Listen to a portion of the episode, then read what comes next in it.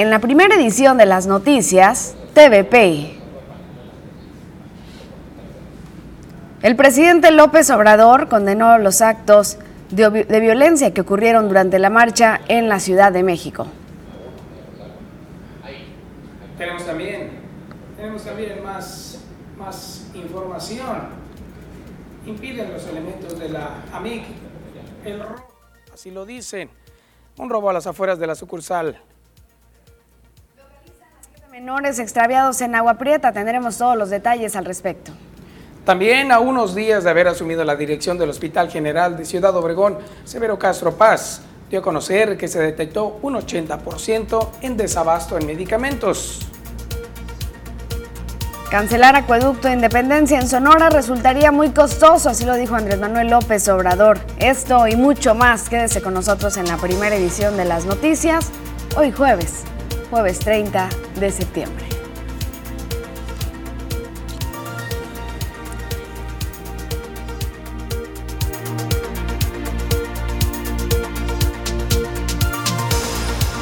buenos días tengan todos ustedes. Gracias por acompañarnos en la primera edición de las noticias. Esperamos se encuentren bien y bueno, los invitamos para que se queden las próximas dos horas de información.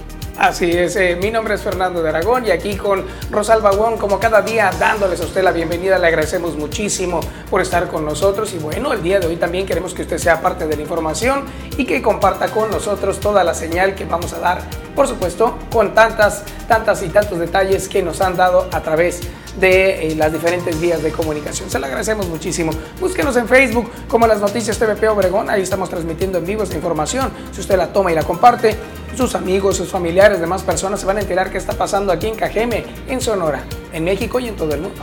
Así es, importante que se comunique con nosotros a nuestro WhatsApp 6442-042120. Platíquenos qué pasa en su comunidad, en su colonia, envíenos fotografías, videos, si tienen reportes o denuncias, envíenos número de folio y también la dirección exacta.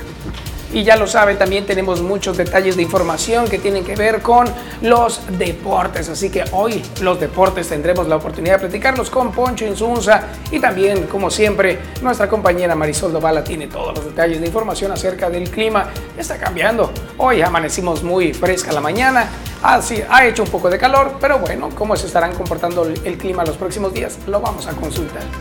Iniciamos con la información el día de hoy. Le platicamos que se suman productores del sur de Sonora a la solicitud hacia el presidente, la solicitud que hizo Cuauhtémoc Cárdenas, se la presentamos ayer, del paro total del acueducto Independencia con la propuesta de que se le apueste a las desaladoras que ahora son menos caras, los productores agrícolas de al menos cinco municipios del sur de Sonora se sumaron a la solicitud o petición de Cuauhtémoc Cárdenas Olórzano en cuanto a que se pare de manera total el acueducto Independencia. José Miguel Ansaldo Olea, presidente del Distrito de Riego del Río Yaqui, expuso que la solicitud de los productores ya fue expuesta de manera directa ante el gobernador Alfonso Durazo Montaño, previo al evento donde acompañó Andrés Manuel López Obrador el pasado martes, donde también algunos funcionarios se sumaron a la petición explicó que la Sociedad de Usuarios del Distrito la semana pasada sostuvo una reunión con autoridades de la Comisión Nacional del Agua y Durazo Montaño, donde se solicitó que la distribución de las aguas del río Yaqui sea equiparable, tanto para el desarrollo del sur de Sonora como para la tribu Yaqui. Se comentó con él que los productores del Valle del Yaqui y el sur del estado prácticamente, porque cuando hablamos de Valle del Yaqui creen que es Cajemes, somos cinco municipios que nos afecta económicamente. Estamos muy dolidos con la cuestión del acueducto. Entonces eh, se le propuso, se le la posible cancelación. Ahora más que nunca se requiere el cierre del acueducto, pues con la creación del distrito de riego 018 en Tierra Yaqui, el 041 de Cajeme podría dejar de recibir 500 millones de metros cúbicos de agua, explicó lo que significa que se tendría menos agua para la siembra y se dejarían de percibir entre 6 y 8 mil millones de pesos por dicha situación. Con imágenes de Jesús Gastelum para las noticias, Susana Arana. Ahí están los detalles de la información al respecto. Mientras tanto, lo que opina nuestro presidente Andrés Manuel López Obrador respecto al acueducto Independencia es algo que ha resaltado también a través de diferentes medios de comunicación y ante esto también tenemos información. Luego de que el gobierno federal pidiera perdón a los pueblos yaquis en Sonora, el presidente refrendó su compromiso de darles el agua, por lo que se está creando infraestructura moderna mediante un nuevo distrito de riego, pero descartó cancelar el acueducto Independencia, tal y como lo propuso Cuauhtémoc Cárdenas, ya que podría resultar muy costoso. Algo de lo que mencionó fue lo que el ingeniero Cárdenas planteó, fue que el acueducto a Hermosillo, que generó oposición, pero consideramos que se puede resolver con esta decisión que tomamos, porque cancelar eso nos va a resultar muy costoso. Eso dijo. También mencionó, pensamos que nos va a alcanzar, que no nos va a alcanzar porque también hay mucho desperdicio de agua. Eso fue lo que añadió. Con esta respuesta del presidente de México queda despejada toda la duda en torno a si ese acueducto que dota de agua a la ciudad de Hermosillo fuese detenido eh, por cerrar sus operaciones o por diversos motivos que han sido señalados por varios personal, personajes eh, locales también y nacionales. Y bueno, esa esa dificultad y también contrariedad que ha causado es algo que el presidente opina que no, no es entonces eh, viable y sería costoso el cancelar este acueducto. Pues así lo que está sucediendo con el tema del acueducto y esta petición que se hizo ahora que vino el presidente Andrés Manuel López Obrador a Sonora, específicamente a Vicam Pueblo. Y bueno, el día de hoy encontramos en el calendario internacional, que es el Día Marítimo Mundial desde el año de 1980, se ha celebrado el cuarto jueves del mes de septiembre, el Día Marítimo, una fecha que surgió con el claro propósito de rendir homenaje a los hombres y mujeres que han dedicado su vida a mantener el comercio mundial por mar desde épocas antiguas. En realidad, una de las primeras señales de globalización y relaciones comerciales internacionales se produjeron gracias a la creación de los navíos. Así es como llegamos a comunicarnos de un lugar a otro. Recuerden también la llegada de grandes mercancías durante la época de la colonización Precisamente el transporte marítimo fue el responsable de la difusión del papel que fue traído de China, el descubrimiento de América como un nuevo mundo, la propagación de especies comestibles, la popularización de la seda y de hacer del mundo mucho más accesible para toda la humanidad. Durante esta pandemia se ha visto la imprescindible labor de las personas que trabajan en el mar, fundamentales por supuesto en el suministro de productos sanitarios y también de alimentos y en generar también de bienes de primera necesidad. Así es, Día. Internacional de mar, del Mar, Día Marítimo Mundial. El día de hoy también es el Día Internacional de la Traducción. Desde 1991 la Federación Internacional de Traducción celebra este día con el objetivo de mostrar la solidaridad entre sus miembros y destacar el enorme valor que tiene esta profesión en un mundo cada vez más globalizado. La razón de haber elegido el 30 de septiembre como este día se debe a que en esta fecha falleció Jerónimo de Estridón, responsable de la traducción de la Biblia del hebreo al latín y al griego. Así es, entonces, ¿cómo se puede reconocer a todas aquellas personas gracias a grandes descubrimientos? Recordemos también aquellos que han logrado traducir los jeroglíficos y aquellas eh, pinturas que han representado también a eh, toda eh, la civilización antigua. Pues prácticamente gracias a estos traductores de esta información es que podemos conocer más acerca de nuestros antepasados y también, por supuesto, comunicarnos entre nosotros a través de diversos idiomas.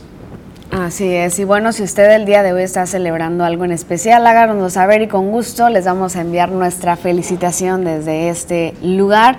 Y bueno, también el día de hoy, así como hay personas que festejan cumpleaños, también el día de hoy festejamos que una cajemense eh, llega al río, así como ella lo mencionó y así como ella lo hizo viral. Nos vemos en el río, se trata de Rebeca Godoy y fue justamente anoche cuando se realizó una jornada de oraciones en el parque de Puente Real, ahí en el fraccionamiento donde ella vivía con su familia y ahí estos niños, compañeros de su hija, estuvieron enviando estas porras a Rebeca Godoy, que en el día de ayer, bueno, de hoy por la madrugada, ella parte con Dios.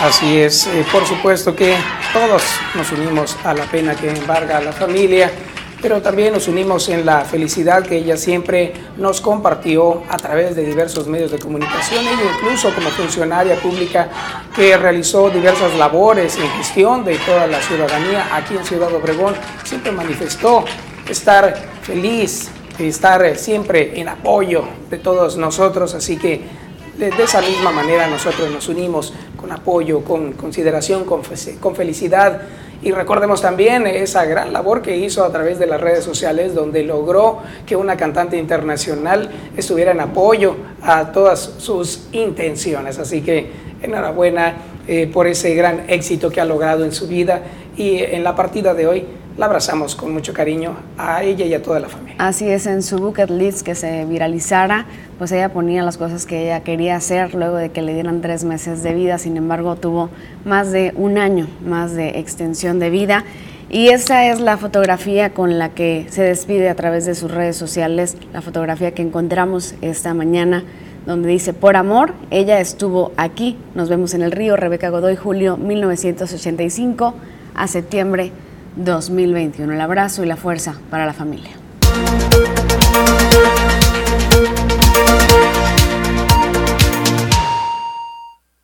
Ya estamos de regreso con más información y ahora queremos que usted nos acompañe a recorrer los diferentes periódicos que circulan a nivel nacional, a nivel estatal y a nivel regional. Veamos los titulares.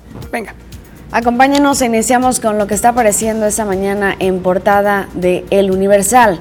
Dice cártel de Sinaloa tras tráfico de migrantes, es parte de lo que aparece en la portada y agrega que fuentes de seguridad inmigratoria señalan que un mexicano identificado con las iniciales JHCA controla parte del contrabando de migrantes que vienen de Colombia a Panamá con rumbo a México y Estados Unidos así la situación de lo que está ocurriendo precisamente con la migración y bueno, todo un tema lo expone. Tenemos ahora información que aparece en otro periódico, se trata de El Sol de México, habla de la saturación en puertos, amenaza el buen fin. Eso dice también en este detalle. Abarrotan Manzanillo, dice también. Barcos rehuyen el puerto de Lázaro Cárdenas por aquellos bloqueos a las vías del tren que están ocurriendo en Michoacán. Recordemos que esto es por parte de grupos manifestantes de la CENTE. Vamos ahora a ver lo que aparece en el siguiente periódico. Se trata del Excelsior. México y Estados Unidos liquidarán iniciativa Mérida. Marcelo Ebrard no dio resultados. Así lo dice el 8 de octubre los secretarios de Estado y de Seguridad Interior, Anthony Blinken y Alejandro Mayorkas, sostendrán una reunión con funcionarios mexicanos en la Ciudad de México. Estaremos pendientes de más información. Mientras tanto, ahora vamos con otro periódico. Se trata de La Jornada. Ahí está apareciendo y dice que el Foro Consultivo es un ente que se dedicó a medrar, lo dijo Andrés Manuel López Obrador. Además, agregó de una partida de 500 millones de pesos, solo 100 fueron a investigación. El resto de esa cantidad se destinó a viajes, hoteles y comidas. Eso detalló. Vamos ahora a ver lo que aparece en el siguiente periódico, Milenio. La Secretaría de Relaciones Exteriores dice que en grupo, armerías buscarán desacreditar a México durante su juicio. Esto respecto al tema de 11 empresas de armamento denunciadas ante prácticas de negligencia. Mientras tanto, vámonos a otro periódico también, está apareciendo uno nacional, es de Reforma. Dice que reprochan a Andrés Manuel López Obrador no expulsar a Maduro. Reclaman republicanos la recepción al líder de Venezuela. Acusan en Estados Unidos al venezolano de narcoterrorismo desde el año 2020. Vamos ahora a ver lo que aparece en el expreso de circulación estatal. Problemática la cancelación del acueducto. Dice AMLO, ya hay una inversión y es el agua para Hermosillo que también se requiere, así lo señaló. Tal cual le comentamos hace un momento esta información. Mientras tanto, vámonos con él. El sol de Hermosillo dice profanación de tumbas, ni los muertos se salvan. Eso da a conocer. De acuerdo con autoridades, durante este 2021 se han detectado 69 delitos de robos en tumbas de los distintos panteones en la ciudad de Hermosillo. Vamos ahora a ver lo que aparece en el siguiente periódico en la portada de El Tiempo de Medios Opson. Un presunto gatillero fue ejecutado con ráfagas de cuerno de chivo a bordo de un automóvil donde repelió la agresión con un rifle AR-15 en el fraccionamiento Real del Valle así el tema que aborda el tiempo de medios Opson. Vámonos con otro, el diario, ah, está apareciendo el imparcial, este habla acerca de este tema, dice que el volcán Kilauea activa alerta roja, esto por allá en Hawái, tras entrar en erupción. Este es uno de los volcanes más activos del mundo y hemos de recordar que en España, en la isla de La Palma, continúan las emanaciones de magma. Vamos ahora a ver lo que aparece en el Imparcial esta mañana, así como en el diario del Yaqui. Guillermo Padres defiende su sexenio. Sostuvo en Guatabampo una reunión con exalcaldes, exdirigentes del PAN, líderes militantes y simpatizantes con el fin de reagruparse y fortalecer el partido. Así los detalles de información ahora que aparecen en otro periódico mientras aparece Tribuna del Yaqui. Diferentes mantas en puntos de Ciudad Obregón movilizaron a las autoridades. Es el tema que resaltan. Nos vamos ahora con lo que aparece en síntesisnoticias.com. Confían en Omapaz en revertir rezago financiero y de infraestructura. Arrastra 1.400 millones de pesos en cartera de inversión que requieren para reparar la red sanitaria, que asciende a 180 millones de pesos tan solo en cinco colonias del sector sur de la ciudad. Mientras tanto, lo invitamos a que visite también este espacio que seguramente es su favorito, www.tvpacifico.mx. Es el portal de casa en el cual le vamos a mostrar toda la información de lo que ocurre en, toda, en todo el mundo, en la nación, en el estado, también en la región. Y por supuesto, si usted la hace favorito, se va a enterar rápidamente de todo, de todo el acontecer. Como esta información que tiene el Hospital General de Ciudad Obregón, el 80% de desabasto de medicamentos. Le vamos a mencionar esta información. Ahí está nuestro portal www.tvpacifico.mx, ahí encontrará toda la información. Y bueno, con esto nos vamos a nuestra pausa, regresamos con más. Así es, les vamos a regalar la mañana de hoy para que usted disfrute cómo ha amanecido. Mire nada más esta belleza que estamos viendo en este momento, a punto de florecer. Es parte de, la, eh, de, de todo lo que embellece este espacio en la entrada sur de Ciudad Obregón podemos alcanzar a ver cómo hay humedad en el ambiente. Esta biznaga y estas cactáceas que se encuentran en la entrada son parte de un eh, bello y emblemático espacio dedicado a muchas de las plantas que ya son endémicas de la región. Y vean nada más qué sol tan maravilloso se presenta el día de hoy. Tenemos una temperatura agradable en estos momentos, estamos a 22 grados centígrados, lo cual significa que podemos salir sin ningún problema, sin miedo a estarnos asoleando, pero tenga mucho cuidado, más adelante hará mucho calor, más de 30 grados centígrados, se lo vamos a consultar a la experta. Vea nada más qué belleza el sol asomándose en medio de estos árboles y por supuesto a un costado de los grandes almacenes característicos de la ciudad. Quédese con nosotros hasta las 9 de la mañana.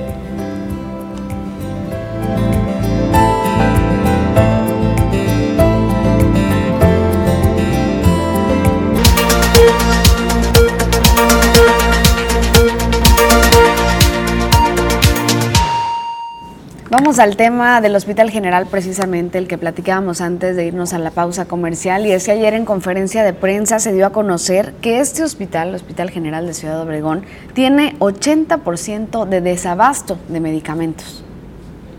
A unos días de haber asumido la dirección del Hospital General de Ciudad Obregón, Severo Gastropaz dio a conocer que en el diagnóstico realizado respecto al estado que guarda la institución, detectó un 80% en desabasto de medicamentos. Al respecto, dijo que parte de su labor será la de gestionar los recursos necesarios para contar con los insumos necesarios para ofrecer un mejor servicio a los usuarios, los cuales no solo se concentran en Cajeme, sino que gran número de ellos proviene de los municipios de Álamos, Guatabampo, Echojoa y Navojoa entre otros. Castro Paz dijo que entre los principales medicamentos que requiere el hospital destacan los analgésicos, antibióticos, anestesias, soluciones, sondas y catéteres, entre otros insumos y material de curación. Me he encontrado con ciertas situaciones que necesito gestionar como director,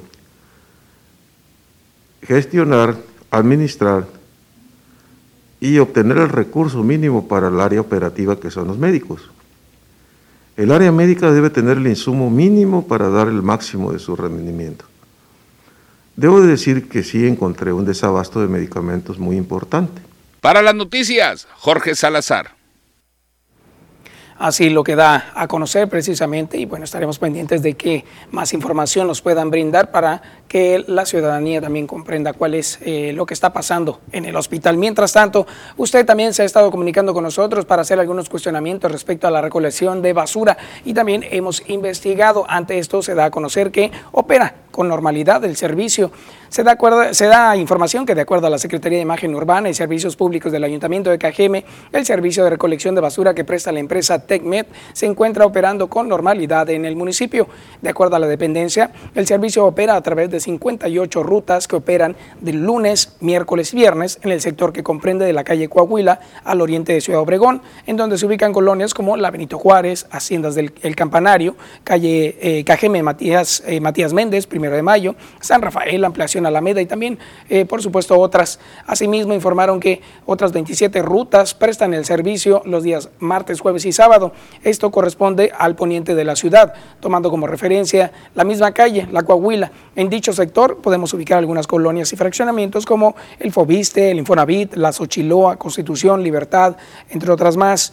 También dieron a conocer que las cuatro rutas restantes se encargan de ofrecer el servicio en el área rural particularmente en las rancherías del municipio, a las cuales se atiende los días domingos. Finalmente, en el área de servicios públicos, informaron que durante el mes de agosto se han recolectado 8.659 toneladas aquí en Cajeme.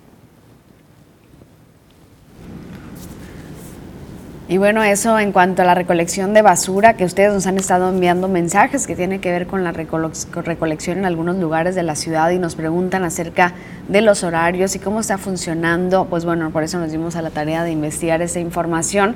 Y también en el tema de mapas, ya le habíamos platicado anteriormente acerca de los números rojos en los que se encuentra, porque ya nos decían que muy pocas personas pagan su recibo del agua en la región y bueno, esto ha logrado eso en el municipio, ha logrado pues que haya números rojos actualmente todavía en Omapaz, por supuesto, y alistan estrategias para poder realizar obras millonarias que se requieren principalmente en los drenajes.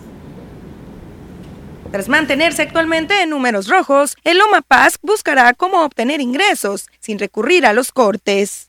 Luis Miguel Castro Acosta, director general del organismo, explicó que en busca de motivar al usuario a pagar, se lanzarán diversas estrategias que beneficiarán al que menos tiene. Hemos encontrado un organismo sí con muchas carencias. Tenemos un rezago de más de 800 reportes actualmente que no se habían atendido. Actualmente en global tenemos más de 1.670 reportes que tenemos que tener alrededor de seis meses para atender estos reportes y dejarlos prácticamente en cero. Para dar paso a las obras que se requieren, es necesario el pago puntual de los usuarios, manifestó Jesús Antonio Ponce, director técnico del organismo. Pues para rehabilitar solo el alcantarillado en Valle Dorado, Miravalle y algunas otras zonas, se requieren 154 millones de pesos. Tenemos otras colonias que ya empezamos a hacer los estudios que viene siendo la Constitución, la Xochiloa, la Faustino Félix, y la campestre. ¿no? ¿Sería otra inversión? Es otra inversión, estamos haciendo el diagnóstico. Primero tenemos que, que el área técnica, el área, del, el área de proyectos, del área técnica, vaya y haga el diagnóstico necesario para saber los qué proyectos son necesarios en ese momento. Aunque se solicitará apoyo ante las diversas entes gubernamentales, se requiere de manera principal motivar a la población para que paguen el servicio, subrayó Castro Acosta, pues se tiene un pasivo en los ingresos de 112 millones de pesos y se tienen registros de bonificaciones o descuentos graves de más de 80 millones de pesos más. Con imágenes de Jesús Gastelum para las noticias, Susana Arana.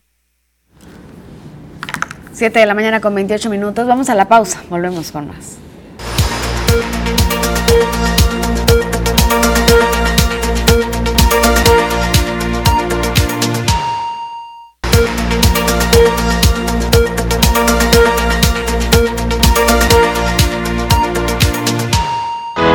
The Pool Conquista. Para cada día o para algún evento en especial, viste con estilo impecable, cómodo y elegante de Pool Pacífico, presentes en las principales ciudades de Sonora y Sinaloa. Visítanos en nuestra nueva dirección, Jackie Esquina con Miguel Alemán. The Pool. Ya estamos de regreso con más información y bueno, los deportes tienen también excelentes noticias, así que buenos días, Poncho. Buenos días, Fernando, amigos de las noticias, muy buenos días para todos ustedes, listos con el avance deportivo, buenas noticias para los mexicanos, ¿no? Excelente, ¿no? Qué, maravilla. Y de hecho ya nos están compartiendo aquí algunos compañeros acerca de esta situación que está ocurriendo por allá en Turquía, ¿no? Exactamente, ¿no? Este muchacho eh, médica y también Rodrigo Pacheco que están teniendo un excelente torneo allá en Turquía, excelente, por supuesto, el resultado que están teniendo. Ahí está la foto del festejo Wow. porque se meten a la etapa de cuartos de final, donde obviamente son lo- están dentro de los mejores ocho del torneo. Ganarle al anfitrión y después meterte a los cuartos de final es un mérito bastante bueno, Fernando. Ahí están festejando, por supuesto, en el campo de arcilla. Estos muchachos, Médica, Pacheco y el resto del equipo con una gran participación allá en Europa y hasta donde lleguen, por supuesto. Ojalá que sea Ah, claro. muy lejos, que lleguen a la final, claro. que la ganen. Y si no, la verdad es que eh, vamos a estar muy orgullosos de todo lo que están Muy bien, consiguiendo eh, muy bien. allá en Turquía. Qué maravilla. Y, y precisamente la sorpresa que nos diste ayer de poder conversar con él es algo que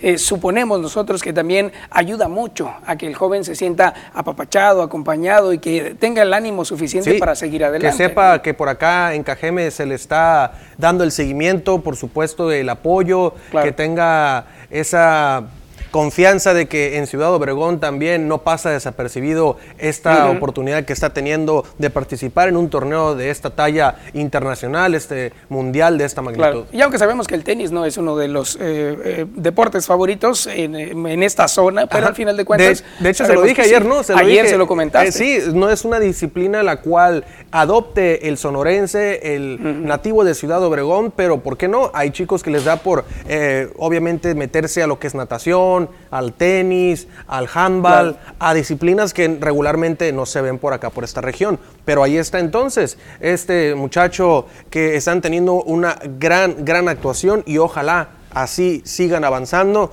y que sigan, por supuesto, cumpliendo sus sueños. Qué maravilla, qué maravilla, qué buena noticia. Exactamente. ¿Qué ¿no? más información tienes? También tenemos la información el día de ayer, el equipo de la Chivas Rayadas del Guadalajara se medía al Querétaro, allá en la cancha de la corregidora, donde el conjunto tapatío pues iba con la encomienda de sacar una victoria después del empate a cero goles en el Estadio Azteca frente al América y después de una suspensión por una eh, tormenta eléctrica, el equipo de las Chivas Rayadas del Guadalajara cayó finalmente con gol de Jonathan Dos Santos. No es Jonathan Dos Santos, hermano de Giovanni, no. Ajá. Es otro Jonathan Dos Ah, Santos. ok, ok. Eh, cayeron eh, 1 por 0 y finalmente el equipo del Guadalajara pues sigue en zona de clasificación, sí, sí sigue.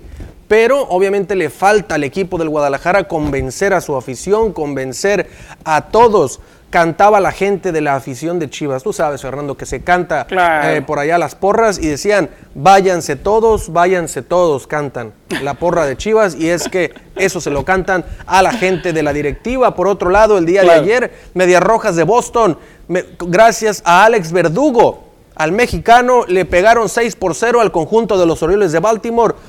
Necesitaban esta victoria porque el día anterior habían perdido ahí en, la cancha, en el, el diamante del Oriole Park. Y bueno, esto es por la lucha del comodín de la Liga Americana. Solo cuatro partidos le restan ya la temporada para que culmine. Y el equipo de Boston pende de un hilo su clasificación a la postemporada. Están esperando, por supuesto, a que pierda Toronto, que pierda Marineros y poderse enfrentar a los Yankees o a otro equipo y que los Yankees se caigan, pero está muy, muy dura la lucha por el comodín porque son cuatro equipos los que buscan los dos boletos y pues imagínate, solamente dos de ellos lo van a lograr. Claro, claro.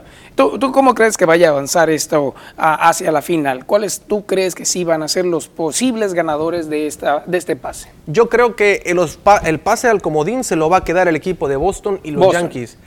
Porque Ah, ok. eh, Boston y los Yankees. Sí. Bien. Y el partido es un solo juego. Ajá. Y el que gane va contra Tampa, avanza la postemporada directamente ya. Entonces, Mm, ok. eh, la ventaja del comodín número uno es que juega de local ese partido. Ajá. Y la, ventaja, la desventaja del dos es que tienes que ir a de visita. Y Mm. pues imagínate de visita ante un Yankee Stadium repleto de 55 mil, 50 mil almas. Claro. Es muy complicado. Es un manicomio y pocos salen vivos de ahí. Claro, Pero bueno, claro. eh, el equipo de Medias Rojas le queda este partido contra Baltimore, que es el último lugar del este de la Liga Americana, y le quedan tres partidos contra el equipo de Washington, que es el último lugar de la división este de la Liga Nacional. Entonces yo creo que si hacemos un balance de quién la tiene más fácil, yo creo que Boston. ¿Por qué? Porque según el calendario y a como están en los- esos equipos tan mal en estos momentos, pues dice uno, Boston la tiene fácil, pero cuidado con esos equipos, lo hemos dicho en el 27, que ya lo que hacen es cerrar decorosamente la temporada a pesar de ya estar eliminados. Y no van a entregar ningún partido, seguramente le van a querer hacer el daño a Medias Rojas. y los Yankees están teniendo un partido frente a Toronto, que Toronto está a un juego de meterse a zona de comodín. Entonces, ese partido es muy complicado. De hecho, ayer perdieron los Yankees y ahí es donde se queda la gente, híjole, ¿quién? Y Marineros de Seattle está a medio juego de también meterse a la zona de comodín. Oh, ¿qué Ayer per- ya perdió Oakland y quedó eliminado de cualquier posibilidad de tener comodín.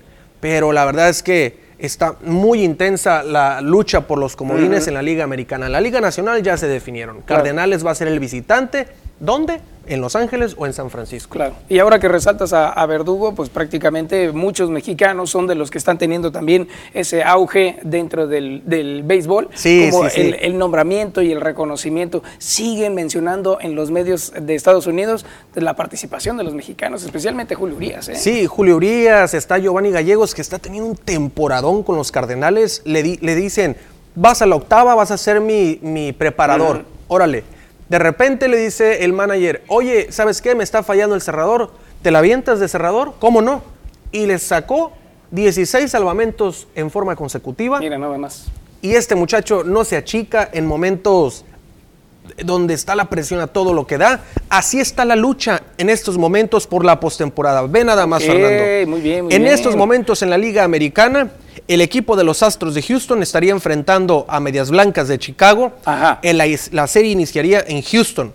La otra serie divisional, Tampa, estaría esperando al ganador del juego del comodín entre Yankees y Medias Rojas. Mm, el ganador de ese juego se convierte en el rival de Tampa para la serie divisional de cinco partidos. En la Liga Nacional, Cerveceros de Milwaukee estaría recibiendo en su casa el juego 1 y 2 a los Bravos de Atlanta, campeones del este de la, de la Liga Nacional. Y el equipo de los Gigantes de San Francisco en estos momentos estaría esperando el duelo Dodgers ante Cardenales y el ganador de ese partido se convertiría en el rival para la serie divisional del equipo de los Gigantes de San Francisco. Entonces, con este resumen, estamos viendo que los Medias Rojas y también eh, los ¿Qué Dodgers ese? están, están ahorita temblando, prácticamente. Sí, están temblando porque esos, esos partidos que están abajo Sí. es un partido de eliminación directo. El que gane se convierte en el rival del mejor de la Liga Americana y de la Liga Nacional. Uf, uf. Entonces, uno dice, uff, ¿por qué? Porque uno dice entre comillas, decimos uff, porque entre comillas Dodgers es la víctima. Claro. Porque va ante el mejor por ser el comodín. Pero no se nos olvide que el equipo de los Dodgers tiene 102 victorias y el equipo de San Francisco tiene 104. Entonces, nadie tiene más victorias que ellos. ¿Por qué los Dodgers van al comodín? Porque tienen la mala suerte de que están en la misma división que los, que los gigantes de San Francisco que tienen dos más. Así de simple. Pero si los Dodgers ahorita estuvieran en otra división, los Dodgers serían campeonísimos desde hace mucho tiempo ya la división. Mira nada más. Está, pero Ah, candente la sí, cosa. Sí, sí, se está poniendo bueno todo, ¿no? Y al final, pues estamos viendo ya este resumen que nos estás mostrando y que sí nos eh, da el claro panorama de quién es tu favorito ahora, ¿no? Sí, la verdad es que va a estar muy bueno. Obviamente bueno. toda la gente que le va a Medias Rojas, que le va a los Yankees en México, pues es un platillo que no se va a querer perder absolutamente a nadie porque esas rivalidades de verdad definitivamente no se quieren los jugadores, Claro. no se quieren las aficiones, en el buen sentido de la palabra, ¿no? No se Así es, quieren y en competencia. exactamente. Entonces, el hecho de jugar un partido, el ganador, el perdedor se va a casa, la verdad es que va a poner muy tensas las cosas y pues se va a llenar el Yankee Stadium también con mucha afición de Boston. Así es. Híjole, la verdad que va a estar buenísimo ese juego. Muy bien, muy Ojalá que se dé. Perfecto. Y si no, pues ahí van a estar los azulejos, ahí van a estar los marineros. Vamos a ver. ya veremos entonces. ¿Tienes más información? A las 8.40 estaremos con toda la información completita de qué es lo que está sucediendo en el ámbito deportivo. No se la pierda. Muy bien. Mientras tanto, a ver, señor productor, ¿tiene usted ahí el- video? ¿Sí lo tiene? Tiene ahí, ahí está, mire. Mira nada más, mi querido Poncho. Saludando. ¿Cómo ves? Mira, qué maravilla. Hay que saludar, Fernando. Claro, es, es muy cortés este perrito que se encuentra amarrado a las afueras de un centro comercial. Miren nada más qué bella mascota. Este perrito, pues prácticamente a la gente que ve pasar le pide un saludo. O como digamos la despide cuando van saliendo del centro comercial. Y el cariñito también. Y claro, para mí que el perrito este, busca la atención y suéltenme por favor, ¿no? Pues también. también puede ser, pero esta característica del perrito con su cara de ternura y por supuesto levantando la patita ha logrado tener un impacto en las redes sociales y todo el mundo dice, ay, qué bella mascota, mire nada más, pues efectivamente este perrito ha logrado tener un impacto grandioso en las redes gracias a su ternura en la cual eh, muchas personas le han puesto comentarios y el que más resalta dice, ay, ¿quieres que te ame? Dice uno de los comentarios, es el que más resalta y dice, claro que sí, aquí estoy, pero eso lo diría el perrito a los humanos, ¿no? Exactamente, ¿no?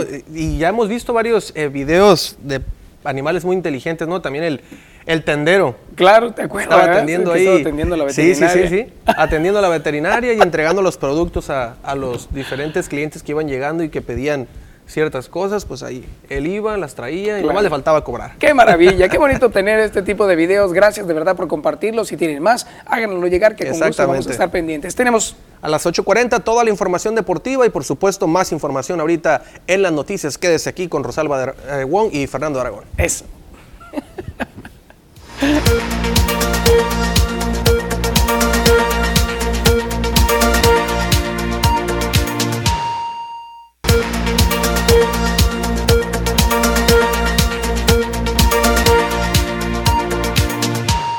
Gracias a quienes están con nosotros a través de Facebook, las noticias CDP Obregón y nos están dejando sus comentarios. Nos da mucho gusto poder leer cada uno de ellos y saber que están con nosotros. En unos momentos más los estaremos compartiendo. Como te invito a reflexionar, él nos escribe, dice nuestras oraciones para la familia de Rebeca. Esperamos que la esperanza siempre esté en sus corazones. Así sea. Muchísimas gracias. Claro que sí, muchísimas gracias. Allí también eh, varias personas más han manifestado eh, las condolencias para la familia de Rebeca Godoy. Eh, también Lidia Fregoso desde Costa Rica envía también este abrazo y eh, por supuesto con mucho cariño aquí estamos compartiendo. Tenemos también varios mensajes más que nos hacen llegar, se los agradecemos. Estos se, refieren a varios reportes.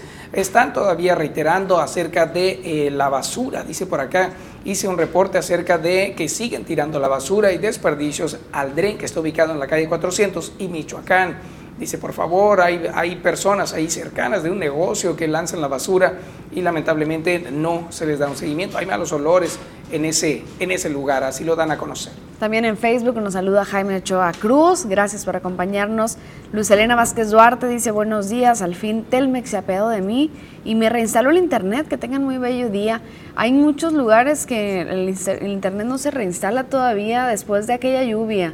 Eh, aquella lluvia de hace unas semanas que cayeron árboles, que granizó, eh, en mi domicilio particular todavía no se reinstala el internet, así que pues ojalá que Telmex ya se ponga las pilas. Claro que sí, ahí está un reporte más. Tenemos otro, dice drenajes colapsados. Esto ocurre en la Colonia México, en la calle Topolobampo 264, y están solicitando los vecinos ayuda, por favor, al respecto a las autoridades. Adrián Nieblas también se comunica, qué bonito el amanecer, dijo Lupita Tam, dice, con cafecito en mano, dice, feliz y bendecido día, Rosalba y Fernando, gracias. Lupita, Ubaldo Tejeda, Marta Valenzuela Cerecer, gracias por acompañarnos el día de hoy. Vamos a la pausa, volvemos con más.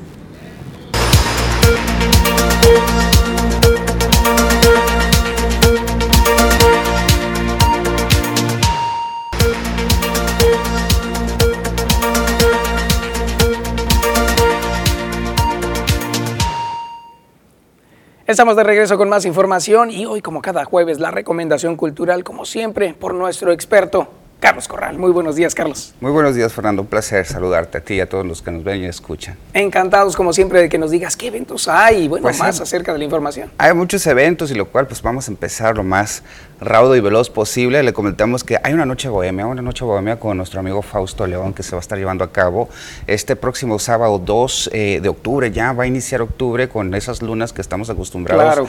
aquí en, en, estos, en estos en estas fechas y pues la invitación es para que este 2 de octubre eh, asista a las 8 de la noche 8 de la noche en el Jardín de Colibrí con la invitación obviamente de nuestro amigo y de nuestro músico predilecto de boleros y todas estas canciones eh, del recuerdo, en la voz y en la guitarra de, Fausto León, por supuesto que tiene invitados como Blanca Valdés y, Francisco eh, Salcido. Esto es ahí en la, en la colonia Suchiloa, casi casi en el, corazón, lo que divide eh, nuestro, nuestro, nuestro ciudad de Obregón, nuestro municipio.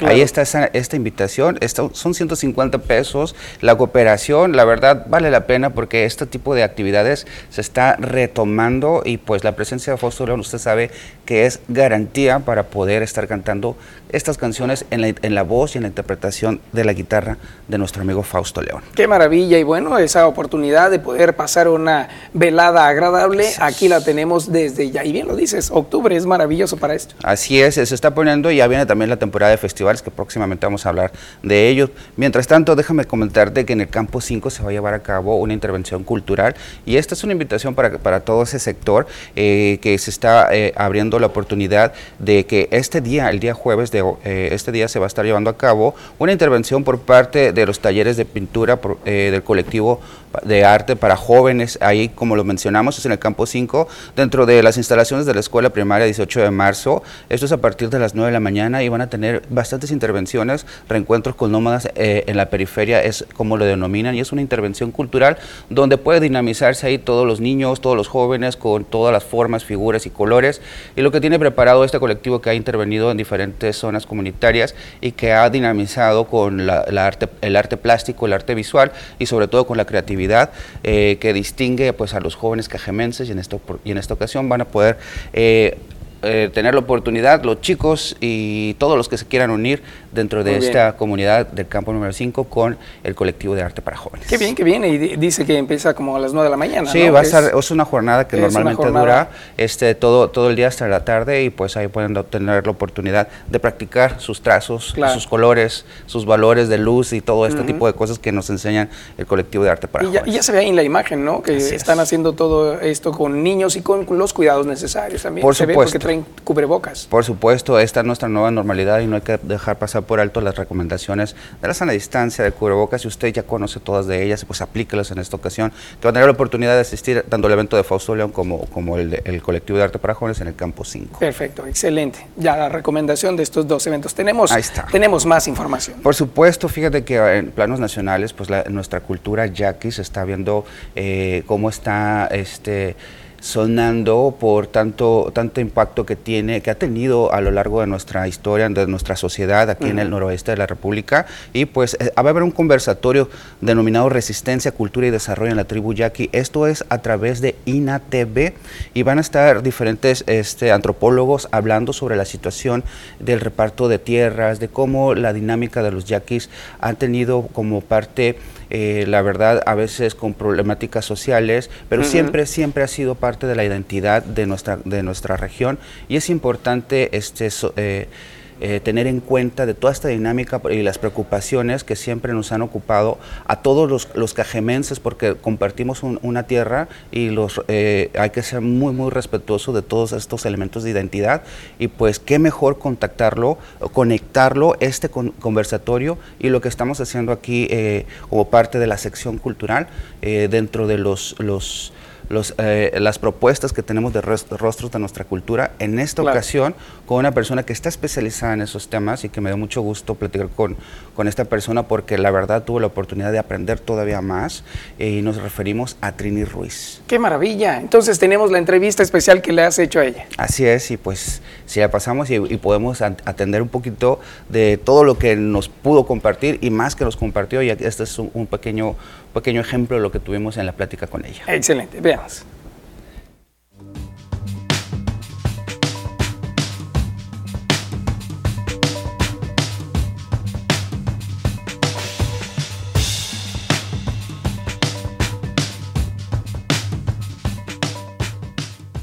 La cultura viva eh, la estoy viviendo tengo el acercamiento con la cultura viva desde 1984.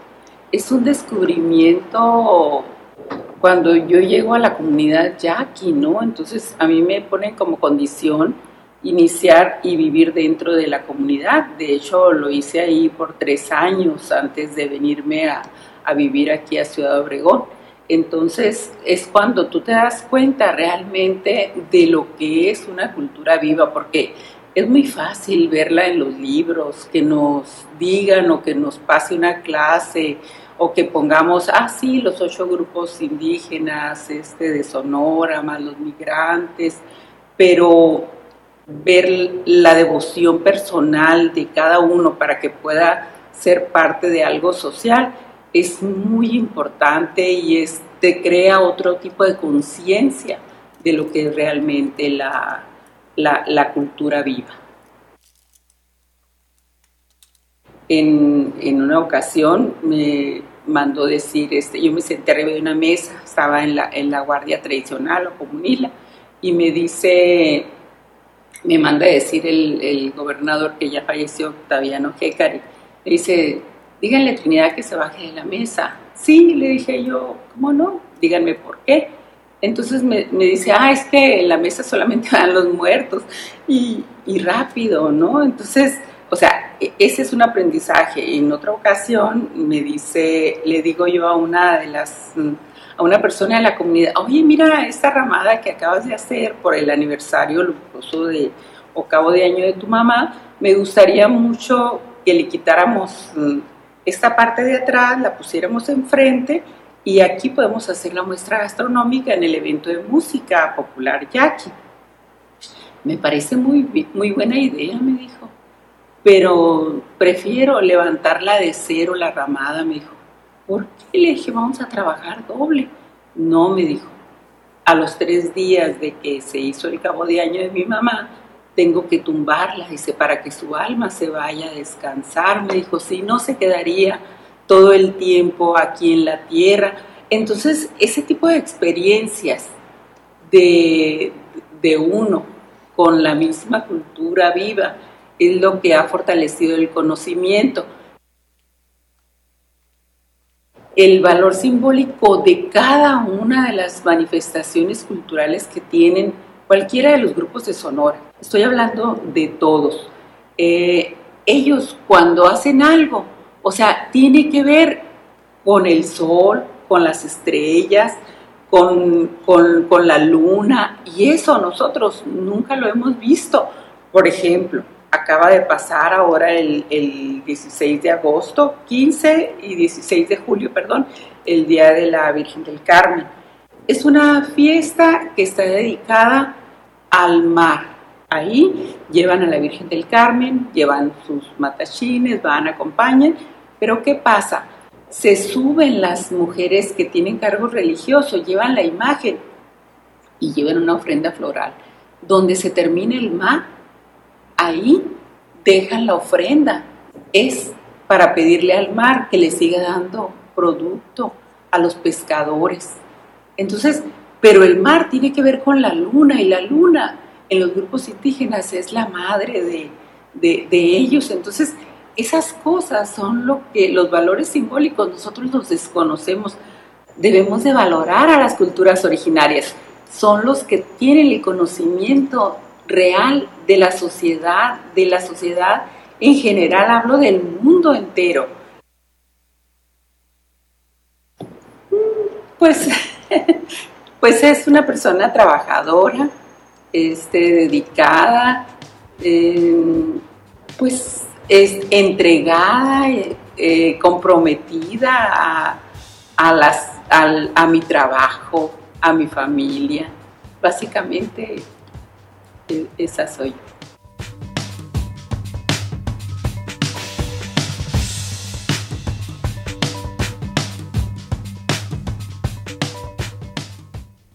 Qué bellísima entrevista, como siempre. A cada una de las personalidades de la cultura que has entrevistado nos dejan algo, conocerlas más en persona. Eso nos gusta mucho. Fíjate que la cultura popular es, es parte de lo que debemos estar desarrollando nosotros como ciudadanos. No solamente la actividad artística, los talleres o, o las formas de practicar alguna alguna de estas actividades eh, que, nos, que nos llenan a nosotros y que nos proyectan como sociedad, sino también los, los elementos de identidad. Y pues la etnia yaqui es uno de los pueblos originarios que dan eh, todavía el valor más significativo al hecho cultural y pues la muestra es lo que nos está compartiendo eh, Trinidad Ruiz Ruiz, que es especialista en, en, ello y nosotros pues estamos aprendiendo cada vez más a valorar y a, y a convivir en conjunto. Bellísima conversación y bueno, reiteran lo del conversatorio que va a ocurrir.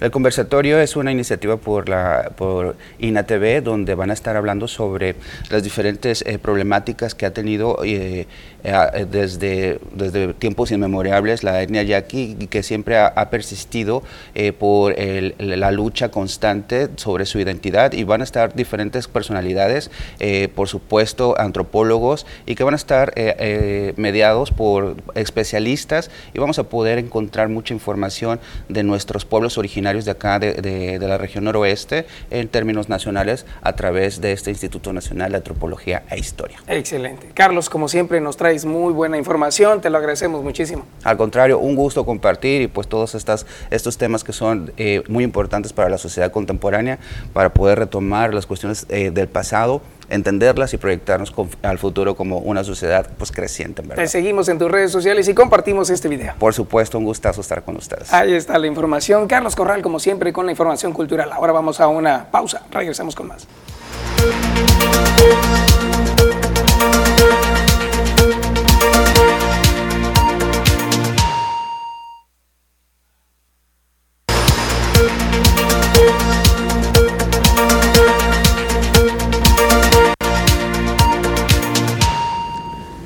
Estamos de regreso, gracias a quienes siguen comunicando con nosotros a través de nuestro WhatsApp. Les recordamos el número 6442-042120 y compartimos algunos de sus mensajes. Nos dicen saludos y reportar los drenajes de la México por la calle Topolobampo, número 264. Aquí pasamos directamente este reporte.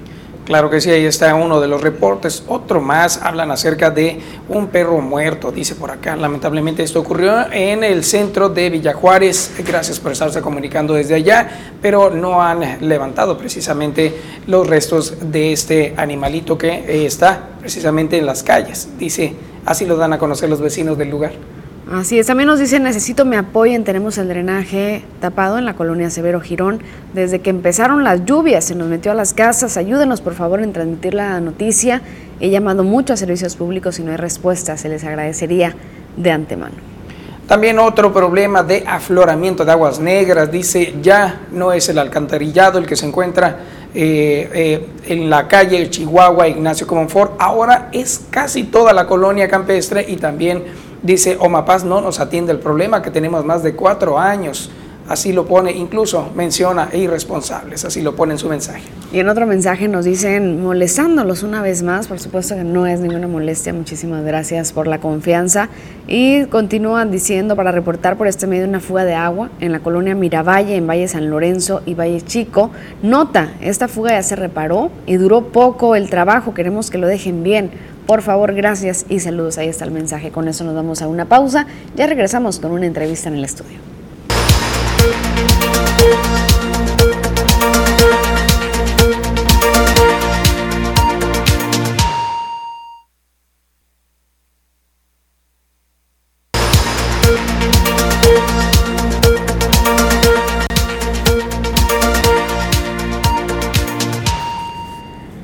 Estamos de regreso, gracias por seguir en las noticias primera edición y el día de hoy tenemos visitas, nos acompaña Alicia Chavira, ella nos va a platicar acerca de un evento que tienen a favor de la mujer y la vida. Alicia Chavira de Dimensión Vida de la Pastoral Familiar. Muy buenos días Alicia, un gusto saludarte y recibirte en las noticias. Muchísimas gracias, muy buenos días, buenos días para todos. Qué gusto tenerte con nosotros y bueno, para que nos platiquen, sabemos que han andado muy movidos en, en esta organización y qué es lo que viene ahora. Bueno, mire, estamos muy contentos. Venimos a invitarlos al Rosario Musical que estamos haciendo a favor de la vida y a favor de la mujer. Es este sábado 2 de octubre a las 5 de la tarde en la Plaza Álvaro Obregón. Ojalá que todos nos puedan acompañar. Y les estamos pidiendo que todos traigan su sonata. Queremos invitarlos a hacer el sonido de la vida.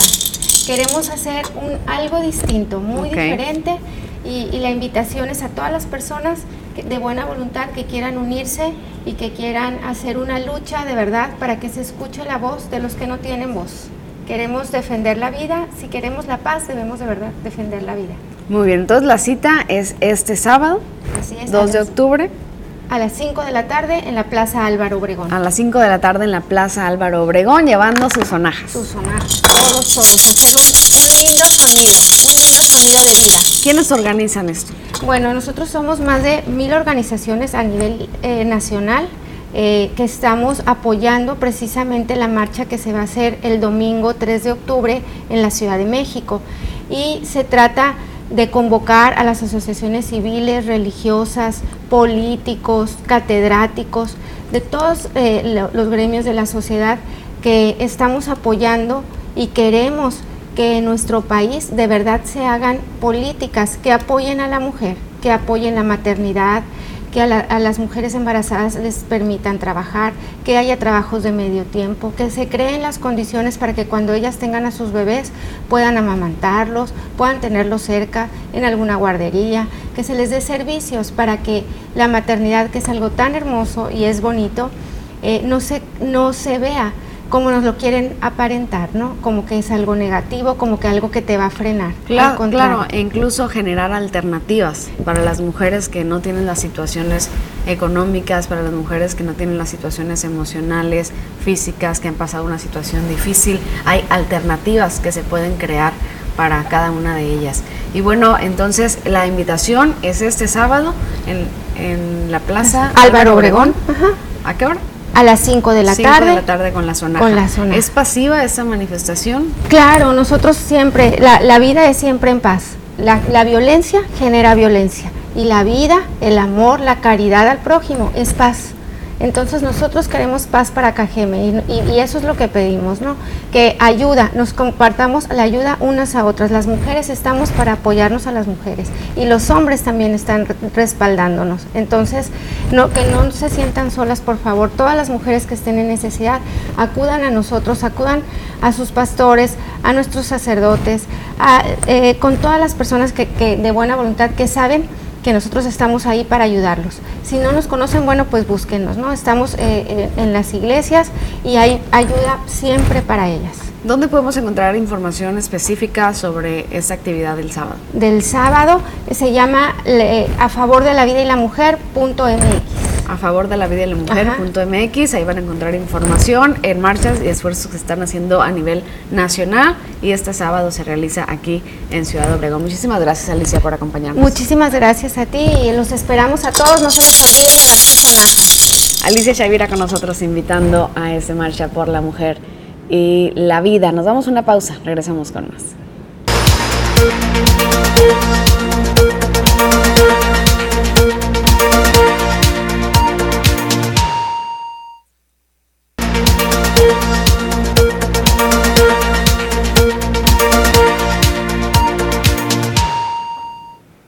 Ocho de la mañana con 18 minutos, vámonos con más información. Y esta es una invitación para todos los jóvenes que ya se encuentran en edad de cumplir los 18 años o que ya, ya los tienen. El Ayuntamiento de Cajeme, a través de la Junta Municipal de Reclutamiento, informa a todos los jóvenes aquí en Cajeme sobre la fecha límite para solicitar el trámite de la cartilla de entidad del Servicio Militar Nacional la clase 2003 y remisos, la cual será hasta el próximo día 15 de octubre del año 2021. Así que están pidiendo que se apresuren. Heriberto Gerardo Inclán de la Vega, quien es coordinador precisamente, recordó que el módulo de recepción para las cartillas se encuentra ubicado en la parte exterior del edificio de la Secretaría de Seguridad Pública. Este está por la calle 300 entre Paseo Miravalle y Jalisco. Hay un horario de atención que tienen es de las 8 de la mañana hasta las 15 horas de lunes a viernes. Dicho documento federal es de suma importancia para realizar los trámites de identidad a futuro. Es por eso que invitamos a los jóvenes que tengan 18 años o más a participar en las actividades del Servicio Militar Nacional. Eso fue lo que expresó. La documentación para realizar este trámite consta de una copia del acta de nacimiento, CURP, eh, del el nuevo formato, es muy importante, la constancia de estudios, donde se puede especificar el semestre cursado o un certificado original, También el comprobante de domicilio puede ser recibo de la luz, de preferencia, cuatro fotografías tamaño credencial a color y de estudio, no instantáneas, están solicitando, en papel mate y con camisa blanca. Hay que tener el cabello corto, frente descubierta, rasurados, sin aretes y sin cadenas. Así lo exponen como solicitud y para cualquier duda o aclaración hay que comunicarse a un teléfono 64 44 10 0600 marque la extensión 3480, ahí es como parte de la Junta Municipal de Reclutamiento y le van a atender con mucho gusto. Y bueno, vamos ahora con la información policial que se ha generado en las últimas horas en nuestra región. Les damos a conocer que la colonia Leandro de Valle, Leandro Valle fue el escenario de una agresión armada, la cual dejó como resultado una persona del sexo masculino que resultó con lesiones de proyectil de arma de fuego en diferentes partes del cuerpo. Los hechos se registraron durante las primeras horas del miércoles 29 de septiembre por las calles Agustín de Turbide y Jesús Gutiérrez, hasta donde se trasladaron paramédicos de la Cruz Roja para brindarle los primeros auxilios a la víctima. Posteriormente, a bordo de una ambulancia, fue llevado a las instalaciones de un hospital en donde trascendió que las lesiones que presentaban ya eran graves. En el municipio de San Luis Río Colorado, una mujer policía fue asesinada cuando se encontraba custodiando una casa. La agresión ocurrió por la calle San Carlos de la colonia San Ángel 2, hasta donde llegaron varios sujetos desconocidos y accionaron sus armas contra la policía municipal. Hasta el lugar de los hechos llegaron elementos de las diferentes corporaciones y paramédicos de la Cruz Roja, pero la mujer ya no contaba con signos vitales. Así la información de los acontecimientos eh, de violencia que han ocurrido aquí en Cajeme. Y bueno, Andrés Manuel López Obrador, nuestro presidente, después de haber realizado esa visita por acá en nuestro eh, municipio y en tierras yaquis, también al día siguiente, en la mañanera, se le cuestionó acerca de lo ocurrido. Aquí estuvo hablando acerca de lo que pasó y en la conferencia también habló sobre la violencia en el municipio de Cajeme que ha ido en aumento. El primer mandatario de la Nación dijo que espera que las fuerzas estatales trabajen de forma coordinada con la Guardia Nacional. También dio su opinión sobre la creación de la Guardia Estatal que anunció para Sonora el gobernador Alfonso Durazo. Escuchemos más de lo que dijo en la mañanera. Estamos trabajando, ayer hablamos de esto también en una eh, reunión antes del acto con los pueblos yaquis. Estuve en la comandancia de la zona militar en Ciudad Obregón con el general encargado de la zona y con el gobernador. Y estuvimos viendo el tema de seguridad. Entonces, de cómo en Cajeme este, estaban incrementándose eh, delitos, sobre todo el homicidio. Yo lo que estoy eh, proponiendo a los gobernadores es de que eh, se articule más todo lo que tiene que ver con garantizar la paz y la tranquilidad en los estados y que se apoyen en la Guardia Nacional. Pues así lo que dice el presidente Andrés Manuel López Obrador sobre la violencia en el municipio de Cajeme, que se habló en la mañanera el día de ayer. Y bueno, algo de lo que sucedió aquí en el estado de Sonora que también tiene que ver con eh, la seguridad. Se localizó un grupo de siete menores de edad en óptimo estado de salud, reportados al 911 Sonora como extraviados. Personal de Centro de Control, Comando, Comunicado, Cómputo, Coordinación e Inteligencia, C5I, esto en Agua Prieta, recibió el martes 28 del presente mes a las 14.34 horas el reporte de la casa Hogar Brazos de Amor, antes denominado Rancho Feliz, donde hacían del conocimiento a las autoridades que un grupo de siete menores de entre 6 y 13 años, originarios de Nogales, se habían escapado junto con su mascota, un perro mestizo que también fue rescatado. En una acción inmediata se dio aviso a las corporaciones de los tres órdenes de gobierno que se encuentran en el C5I y se iniciaron los trabajos para dar con el paradero del grupo de menores. A las 18.11 horas del mismo día, el operativo a cargo del comisario general de policía de Agua Prieta ubicado, ubicó al primer grupo de cuatro niños y minutos después al resto, localizados entre el kilómetro 10 y 15, todos en buen estado de salud. Los menores y su perro fueron trasladados a las instalaciones del edificio de seguridad pública de Agua Prieta y se dio aviso al subprocurador del menor y la familia del DIF para el seguimiento legal del caso. Qué situación la ocurrida por allá. Parece de película, ¿no? Que unos niños escapen de un lugar donde hay una casa hogar y también vayan acompañados de su perrito. Pero afortunadamente se encuentran bien, de acuerdo a información de las autoridades. Vámonos ahora con otra información. Un elemento de seguridad precisamente logró, logró evitar que hubiera un eh, asalto ante la información, la Agencia Ministerial de Investigación Criminal nos habla de esto. Un elemento que pertenece a esta corporación repelió una agresión con proyectiles de arma de fuego y evitó que dos sujetos despojaran a una persona de 201 mil pesos que iba a depositar en un banco. Todo esto ocurrió por allá en la capital de Sonora, en Hermosillo. Fue un agente de la Fiscalía General de Justicia del Estado quien enfrentó a dos individuos en el estacionamiento de la institución ubicada en el Boulevard García Morales, casi con solidaridad en la colonia Montebello. Alrededor de las 14.30 horas eh, sucedió precisamente el miércoles pasado. Víctor Manuel, de 39 años, arribó al banco con un maletín donde cargaba este efectivo, propiedad de una empresa de distribuciones, el cual depositaría a la cuenta del comercio, pero fue interceptado por dos sujetos quienes portaban arma de fuego. En ese instante se estacionó el elemento de la mica al costado, quien al ver la acción desenfundó su arma de cargo y pidió a los hombres que desistieran del delito. Al ver que el empleado estaba en peligro, repelió la agresión y lesionó a quien fue identificado como Carlos Natanael N, de 25 años, mientras que la otra persona que lo acompañaba huyó con rumbo hacia el norte, activándose así el código rojo. Pero los oficiales de Seguridad Pública Municipal de Hermosillo lograron detenerlo minutos después, Alberto N, de 53 años, en las inmediaciones de un hospital. Además, pudieron asegurar un arma de fuego, la que presuntamente utilizó. El lesionado recibió auxilios de socorristas de la Cruz Roja, quienes hicieron el traslado al Hospital General del Estado de Sonora para su atención médica y donde tiene custodia mientras se resuelve su estado de salud. 8 de la mañana con 26 minutos, es momento de saber cómo estarán las temperaturas el día de hoy. Vamos con Marisol Devala que nos tiene el reporte completo. Muy buenos días Marisol. ¿Qué tal, Rosalba? Buenos días. Como siempre te saludo con muchísimo gusto. Y sí, mira, yo lista con todos los detalles del pronóstico del tiempo para actualizarnos en la información. Adelante, te escuchamos.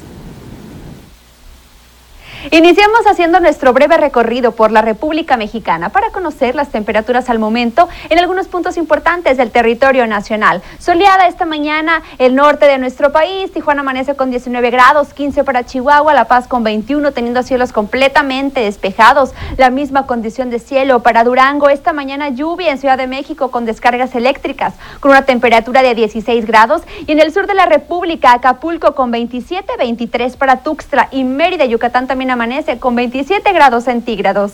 Nos concentramos en nuestro estado, en Sonora, para conocer las temperaturas al momento en los diferentes sectores. Temperaturas y muy importante estar al pendiente de las condiciones de cielo, aunque ya poco a poco se empiezan a alejar las lluvias. En Navojoa amanecemos con 25 grados, una condición de cielo despejada, la misma condición para Ciudad Obregón, pero con 26, 25 para Guaymas y la misma temperatura para la capital. El pronóstico extendido para Navojoa. Este fin de semana tenemos valores mínimos de 19 grados máximas que alcanzarán los 38. Continúa el calor intenso para nuestro estado. El día de mañana una condición de cielo despejada y el resto del fin de semana parcialmente nublado. Veamos en Ciudad Obregón, conozcamos también las próximas jornadas. Aquí tenemos valores mínimos en la temperatura de 20 grados, máximas que alcanzarán los 39. El sol radiante el día de mañana en todo su esplendor y para el resto del fin de semana condiciones de cielo parcialmente nubladas. Veamos en Guaymas, hagamos un recorrido para conocer también el pronóstico extendido. Este fin de semana tenemos mínimas de 23, máximas que alcanzarán los 34 y predominan las condiciones de cielo de despejadas.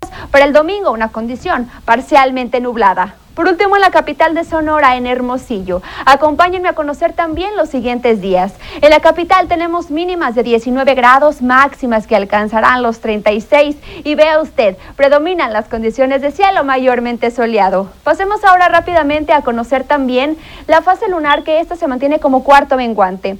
La salida a la 1 con 16 minutos y la puesta a las 15 horas con 25. La salida del sol esta mañana de jueves ya acercándose poco a poco el fin de semana a las 6 con 12 minutos y la puesta a las 6 a las 18 horas con 6 minutos. Rosalba, hasta aquí el reporte meteorológico de esta mañana de jueves. Muchísimas gracias Marisol, nos preparamos entonces para este pronóstico que nos compartes.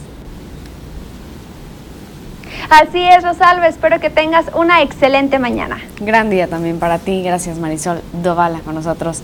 En las noticias, damos una pausa, volvemos con más.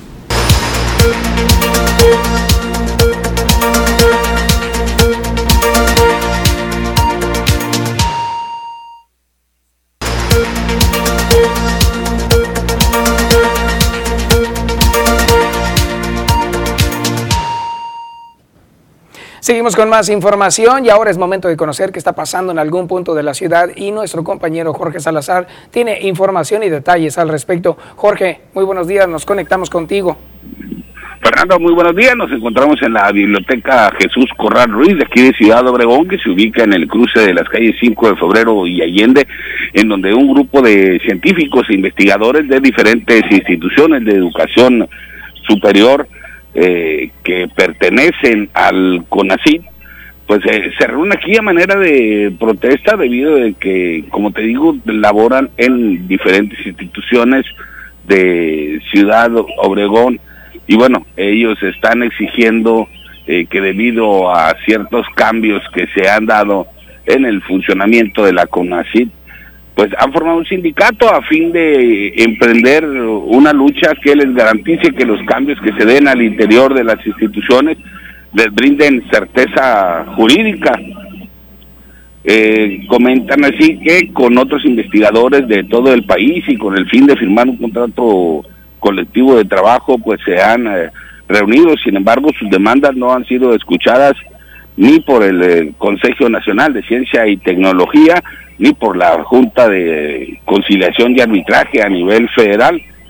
Esto eh, lo, debido a que se ven vulnerados sus derechos eh, laborales y ellos quieren que se le dé celeridad ¿no? a, la, a, sus, a su expediente. Ellos ya realizaron los trámites pertinentes.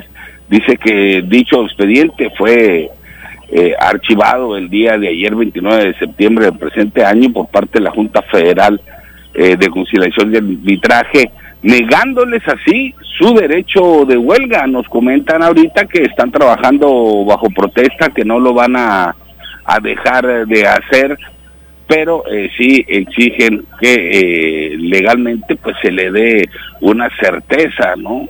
a su vida laboral, razón por la cual están realizando esta manifestación aquí en las instalaciones de la biblioteca. Muy bien, eh, Jorge, sabemos eh, que recientemente se dio a conocer que un juez frenó precisamente al CONACID, a los investigadores de instituciones privadas, si seguirán en el sistema nacional, tal cual habían anunciado el nuevo reglamento de CONACID. Esta es también parte de la solicitud de ellos, quedarse eh, como estaba precisamente el reglamento. Pues, más que nada la principal preocupación de ellos es la certeza laboral, ¿no? El hecho de que no se vean vulnerados. Claro. Eh, sus derechos de no depender de, los cambios de administración, de, los cambios eh, de los directivos en las instituciones educativas o ya sea en el mismo Consejo Nacional de Ciencia y Tecnología, pero es parte de esta manifestación en la que ellos argumentan también eh, pues que la ciencia no no no es un gasto no es una inversión precisamente.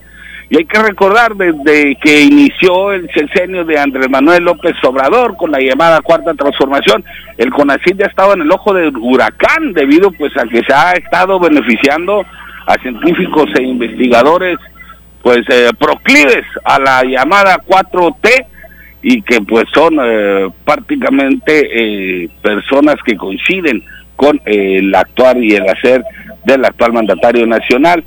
Ah, hemos atestiguado, perdón, a través de diferentes medios a nivel nacional esta polémica en la que incluso se ha visto involucrada y por obtener grandes beneficios de becas, por cierto, a Beatriz Gutiérrez Müller, esposa del el presidente López Obrador. Muy bien, entonces, eh, como está sucediendo también a nivel nacional, varios investigadores también están solicitando la no discriminación por el tipo de institución en la que hacen sus investigaciones. Así es. Sí, efectivamente. Ese es en sí el, el, origen ¿no? de esta manifestación. Muy bien, muy bien. Pues ahí está. Entonces está ocurriendo también aquí en Cajeme y ahí estás presente. Gracias, Jorge. Estaremos pendientes de toda la información que recopiles acerca de esta, de esta manifestación eh, que está ocurriendo ahorita a las afueras de la biblioteca. Sí, efectivamente, la información ya con mayor amplitud y a mayor detalle se la estaremos presentando en la segunda edición de las noticias que conduce nuestra amiga y compañera Susana Arana. Excelente. Muy bien, Jorge. Que tengas bonito día. Gracias. Buen día, buen provecho y hasta la próxima. Ahí está, por supuesto. Muchas gracias a Jorge que está dándole seguimiento a esta situación a nivel nacional. Ya lo está dando todos los detalles. Por supuesto, estaremos pendientes. Mientras tanto, usted está enviando algunos mensajes. Le agradecemos muchísimo por estar en comunicación a través de nuestras vías. Están solicitando también de nueva cuenta el número donde hay que comunicarse para lo de la cartilla de eh, la cartilla militar. Por supuesto que se lo vamos a brindar. Lo tenemos por acá ya lo estuvimos compartiendo por acá para quienes nos pidieron por mensajes. El número 6441 0006 00 10 0600 es el número con 10 0600 extensión 3480 es un teléfono fijo de la Junta Municipal de Reclutamiento. Usted puede comunicarse también en nuestra línea de mensajes 6442042120 y ahí se lo estaremos compartiendo con muchísimo gusto. En Facebook nos escriben Miguel Ángel Covarrubias Romero desde Guaymas, desde el puerto. Saludos, hasta allá. Muchísimas gracias. También tenemos otros mensajes acá a través de WhatsApp. Dice, eh, muy buenos días, soy la señora Ana de las Haciendas, eh, por calle Los Agustinos, eh, para que nos ayuden, por favor. No tenemos luz en las lámparas, tenemos hijos, nietos que quieren jugar, pero pasan muchos carros y sin luz no ven a los niños. Así lo da a conocer. Nos escriben también, aquí les dejamos un video tomado el día de anoche en el fraccionamiento Casa Real en la calle San Marino y Castillo de Buckingham, también en la San Marino y calle Barda. Dicen, aquí el agua no ha bajado porque el drenaje pluvial no sirve. Les pedimos a las autoridades municipales que nos manden ayuda. Ahí está el reporte desde la calle San Marino y Castillo de Buckingham. Muy bien, muchísimas gracias. Tenemos también otro mensaje. Buenos días, me gusta mucho el noticiero. Gracias por ese comentario. Aprovecho a reportar que en las calles de la colonia Valle Dorado, a quien corresponda, para que por favor vengan a pavimentar las calles y nos mandan incluso algunas imágenes de cómo se encuentra la situación. Y sabemos que efectivamente aún están eh, sin tener pavimentación y a las lluvias han causado algunos estragos. Gracias por compartir las imágenes. Tenemos ya las 8 de la mañana, 40 minutos. Vamos a la pausa. Regresando, vienen los deportes. De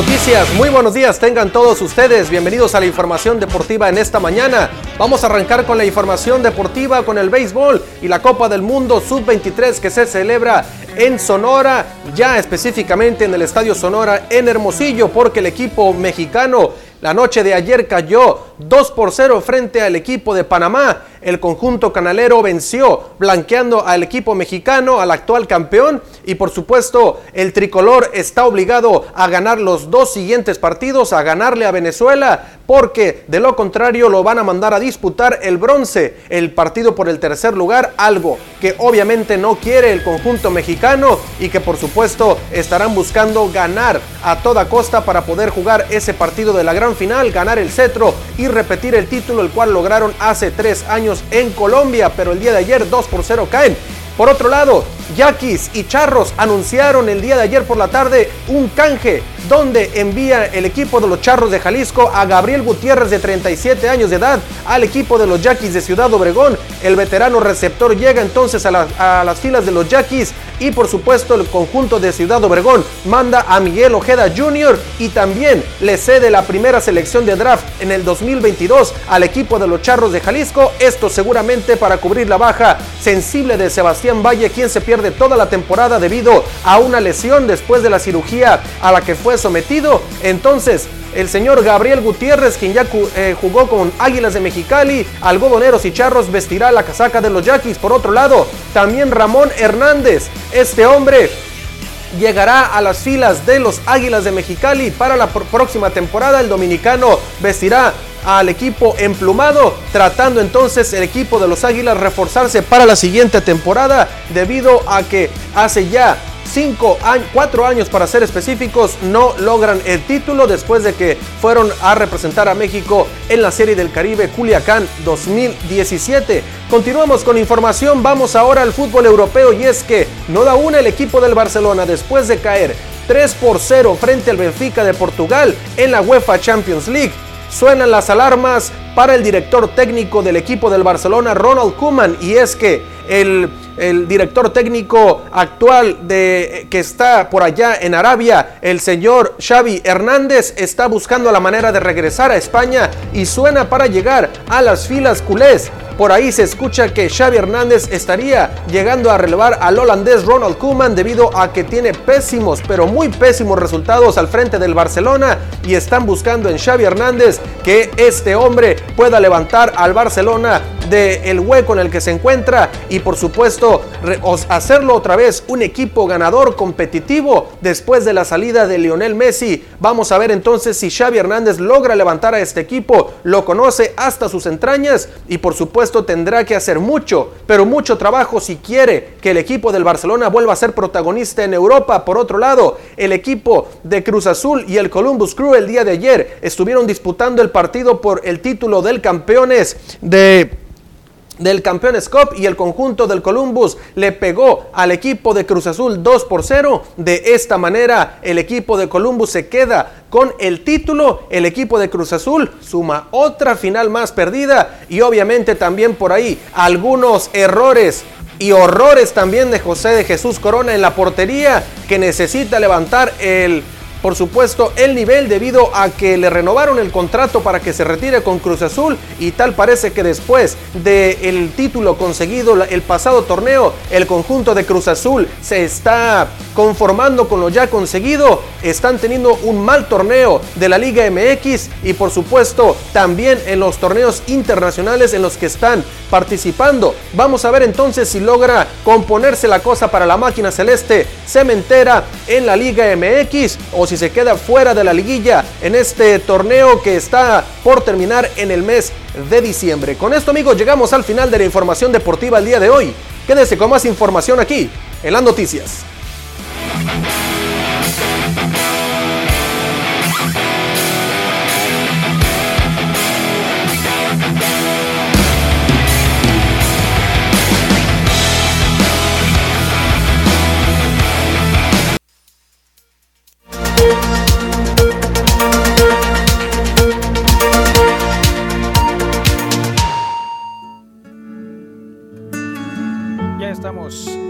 Aquí de regreso. Estamos de regreso con más información y tenemos ahora la información de las finanzas, cómo se encuentran para el día de hoy, cómo amaneció el dólar, pues precisamente ha tenido algunos movimientos de acuerdo a información en Bloomberg.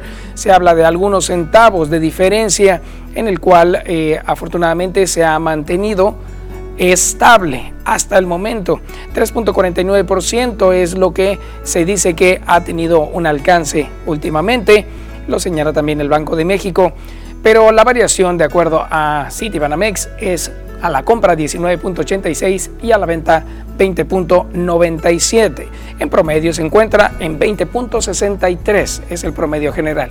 Ahora nos vamos con el euro que lamentablemente ha tenido una alza debido al incremento en eh, eh, la falta de gasolina en algunos sectores europeos como Gran Bretaña, donde también la economía se ha desestabilizado. Ahorita con situación del Brexit está teniendo algunos efectos negativos, provocando que el euro se encuentre a 23.78 a la compra y a la venta 23.79 con alguna variación de algunos centavos. Ahora vamos con información que tiene que ver con Andrés Manuel López Obrador. ¿Qué más dijo en la mañanera? Se tomó acerca del tema del aborto. Aquí se habló de esto. El presidente condenó todos los actos de violencia que ocurrieron durante la marcha de ayer en la Ciudad de México en el marco del Día de la Acción Global a favor del aborto legal, pues dijo que las protestas deben de ser pacíficas.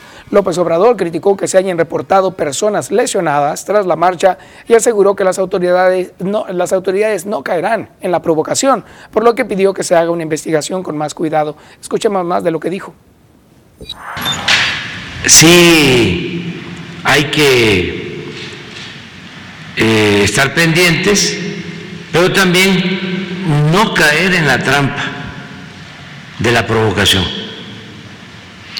Sacarle la vuelta, porque también estos movimientos conservadores lo que quisieran es que nosotros reprimiéramos, que usáramos nosotros la fuerza. Están provocando y provocando, provocando. Pues se van a quedar con las ganas. Debe de hacerse la investigación, pero con cuidado, porque si no, eh, se vuelven mártires. Eh, y ese es el propósito.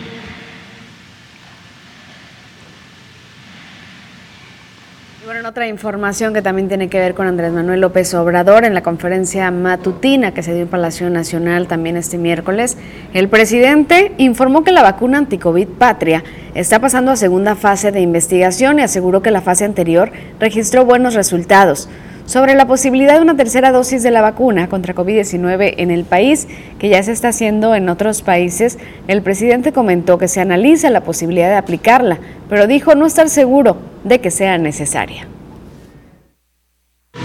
Lo estamos eh, decidiendo, los médicos, los especialistas hablan que no hace falta una eh, vacuna de refuerzo, o sea, que hasta ahora no eh, se recomienda. Nosotros vamos a terminar a finales de octubre. También ya estamos haciendo los nuevos contratos con las farmacéuticas.